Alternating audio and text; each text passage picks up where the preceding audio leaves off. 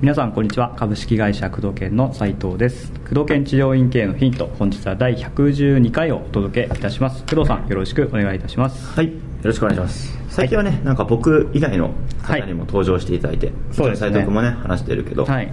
うん、僕はどっちかというとはい。マーケティング視点で、もちろん、えー昔はねコンサルとか結構行ってましたし、はい。最近はね徐々に行かなくなってきたので、はい。現場視点から、うん。えーというよりもやっぱりマーケティングの原則だったはい。り、人の心理っていうものの原則うん。を理解しているので、はい。そういった部分からのアドバイスが多くなりますし、うんうんうんうん。では田村さんをねあの喋っていただくことが多いと思うんであると思うんですけども、はいえー田村さんは田村さんで、まあえー結構スタッフさんを抱えている整骨院さんとか、うん。整体院さんとかのコンサルが多いと思うので、はい。そういって結構あの訪問してやってらっしゃるので、うんうん。そういった現場目線でのそうですね。スタッフを抱えている方目線での,、えーの院長さんと接しているのでそういった目線でのアドバイスですし、うんうんえー斉藤君は斉藤君今店舗でね今はい。頑張っているので、うん。店舗、えー出店とか今はい。現場で悩みとかそういったはい。共感できるところもね、はい。待ってらっしゃる先生もいらっしゃると思うんで、うん。という部分がそれぞれねあの講師とか喋る方、はい。質問を受ける方がうん。それぞれの特色があるので、うんうんうん。うん毎回ね、あのーその講師の特色を読んで聞いていただくとはい。いいんじゃないかなと思いますね、そうですね。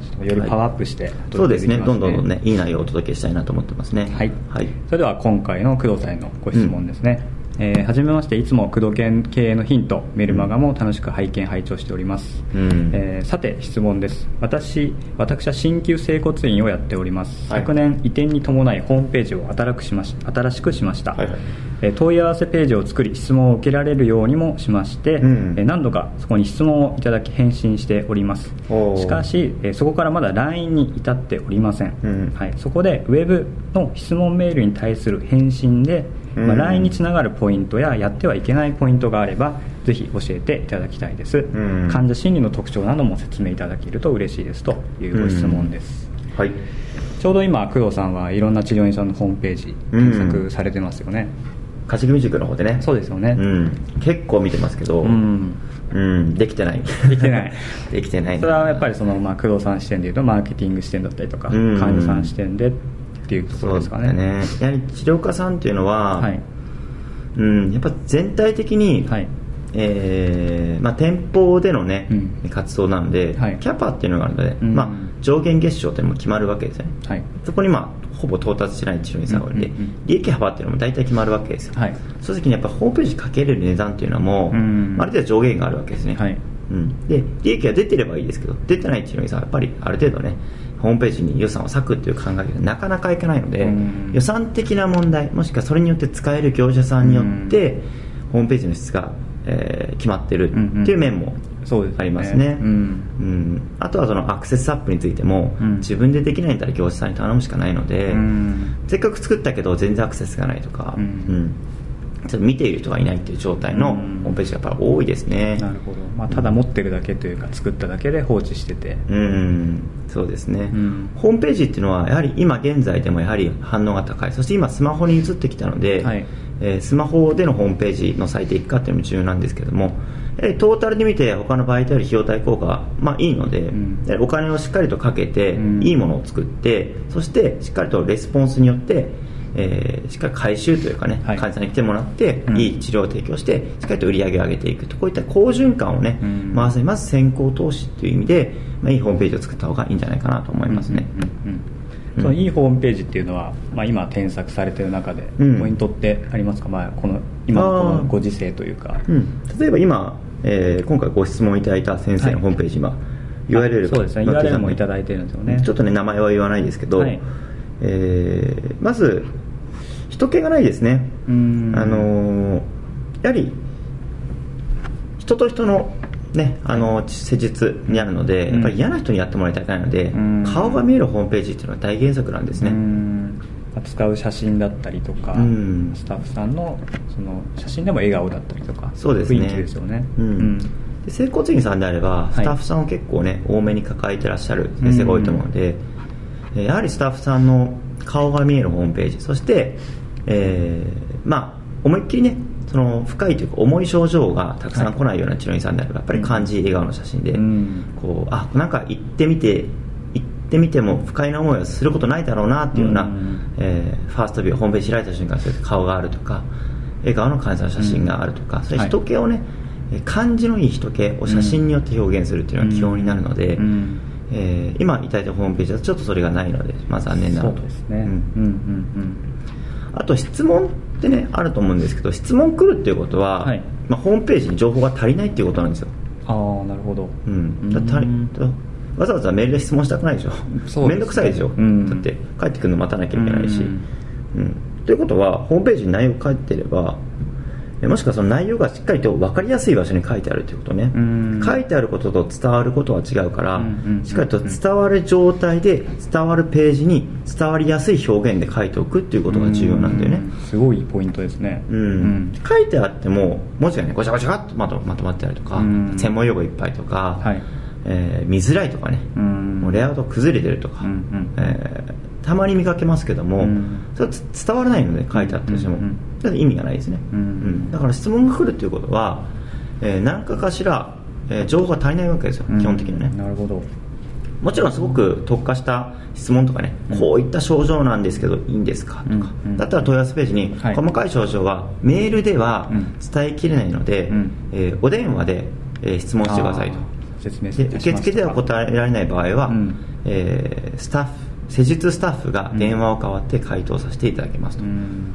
その代わしかし別に、えー売り込みとえー来てくださいということはうん。言いませんので、施術の方針とか聞いてよければ来てくださいっていうね、うん。フォローもしっかり入れておけば電話に誘導できますよね、なるほうん、メールでの制約ってやっぱり少ないんですよね、どうん。ただやはり今ね、えー現代は24時間稼働している人が多いので、はい。朝方とか電話できなかったり夜の人も電話できないので、うんそういった意味ではいいですけど例えば、えー留守電入れといていただければ後から折り返しますとか折り返しの時間帯とかやはりメールでメールっていうのは向こうも忙しいし、はい。接触頻度が少ないので、うん。コミュニケーション気づきず人間関係が気づきづらいので、うん。極力電話に持ち込んだ方が絶対反応はいいですね、うん。なので折り返ししますとか、はい。えー電話でななるべく聞いてくださいとか、うんそれでもダメなので電話でもメールでもいいですよとか、うんうんで質問であったのがあのまあ、メールに対する返信っていうことだウェブの質問ですねそうですね、まあ、基本的には、うん。やはり、えー電話につなげるっていうところが多いうんうんうんうん。ですし、えー細かいところは実際来てみないと分かりませんと、はい。で、えーそこでホームページっていうのがすごく重要になってきてホームページ人気だったりうん治療方針だったり、はい他の治療院と何が違うのかとかうん当院に来なければいけない理由っていうのをしっかりと書かれていれば、えー実際来てくださいと、ん。まあ、あの初回は整骨院さんであればね保険治療やってるのであれば、うん。保険診療で対象対応しますよとか、うんまあ、それは院それぞれによって方針が全然違うので、はい。一概には言えないけど、うん。毎回来てもらう方に、えー誘導して向こうもはい。安心して来れるホームページであれば、うん。えー LINE 率上がるので、うんまず内容を充実させるっていうこと。もっともっとホームページちょっとねやっぱ訴求力とした、はい。うーんちょっと弱いかな、うん。今このホームページだと。そうですね。顔もないですし、風景ばっかりですね。うん、他の、えー治療院との違いも分かんないし、うんうんはっきり言いまして整骨院なんてありふれてますから、うん。別に言葉の言い方悪いですけど別にあなたの治療院に行かなくても他の治療院でいいわけですよ、質問だけ来てうですこんな感じすれば治るんだ。じゃあ他の近くに行こうとかなるわけですよ、うん。なんでうちではうちじゃなきゃダメな理由とか、はい。うちがいい理由とか、ううんちが治せる理由とか、うん。こんなに実績ありますよ。うちの治療こんなにいいんですよ、えー院長はこんな感じ思いでやってるんですよとか、うん、院長のプロフィールもなかなか顔写真もないですもんね。そうなんですよね、うん。ちょっとその辺が怖くないですかね、うん。あの自分でも例えば顔が見えない治療院とか、うん。病院に行くって、うん、できれば病院行く時も院長さんの顔がとやっぱり信頼感出るでしょうし、ううん。ん顔がダメだったら似顔絵にするとか、そうですね、うん。いろんな施策はあると思うんで、まあ、工藤研が作ったホームページとかね最近はいホームページ増えてきてるんで、い、ろんなホームページ参考にしてみて、何の情報が足りないのかとか、うん。まあ、問い合わせについては極力電話につなげるということと、えー営業時間とか、えーもしかしたらこういった可能性があるので詳しく見た方がいいですよとうんいうことで、そのメールだけでは質問がやっぱり曖昧なんで、もうちょっと、えー詳しく見て触ったり、まあ、うちの検査機器で調べてみないとわからないので、うん。一度ご来店して、うん。えー検査を受けてなみてはどうですかというような形で、はい。えー言っとけば、まあ、来る可能性は上がりますよね、うん。